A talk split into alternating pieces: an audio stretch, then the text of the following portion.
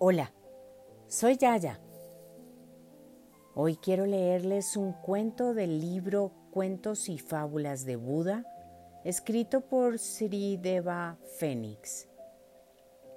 Se titula La solidaridad y acompaño su lectura con la música del canal Beautiful Relaxing Music.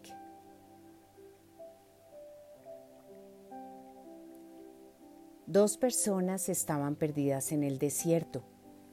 Estaban muriendo de hambre y de sed. Finalmente llegaron hasta una alta pared.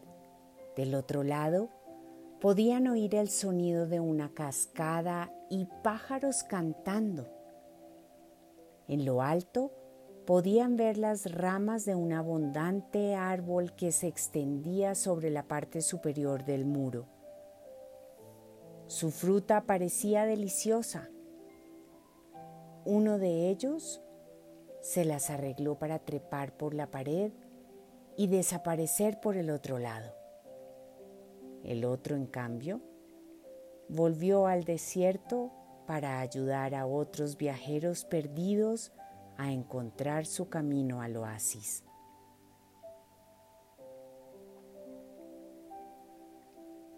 ¿Cuál de los dos serías tú? ¿De qué manera enfrentarías esa situación? Es muy importante ejercer la solidaridad. Con todo mi cariño, Yaya.